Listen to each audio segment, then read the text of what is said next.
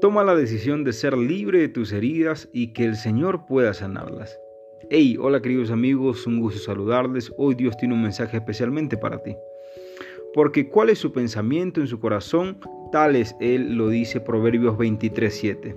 Querido amigo, querida amiga, tu pensamiento tiene el poder increíble de formar quién eres tú, lo que decides y cómo reaccionas ante los eventos de la vida. Por eso, piensa lo bueno, piensa progreso, piensa salud, piensa paz.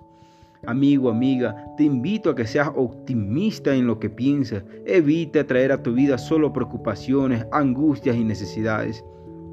Es el momento que puedas tomar el control sobre lo que estás pensando, porque Dios va a darte una victoria.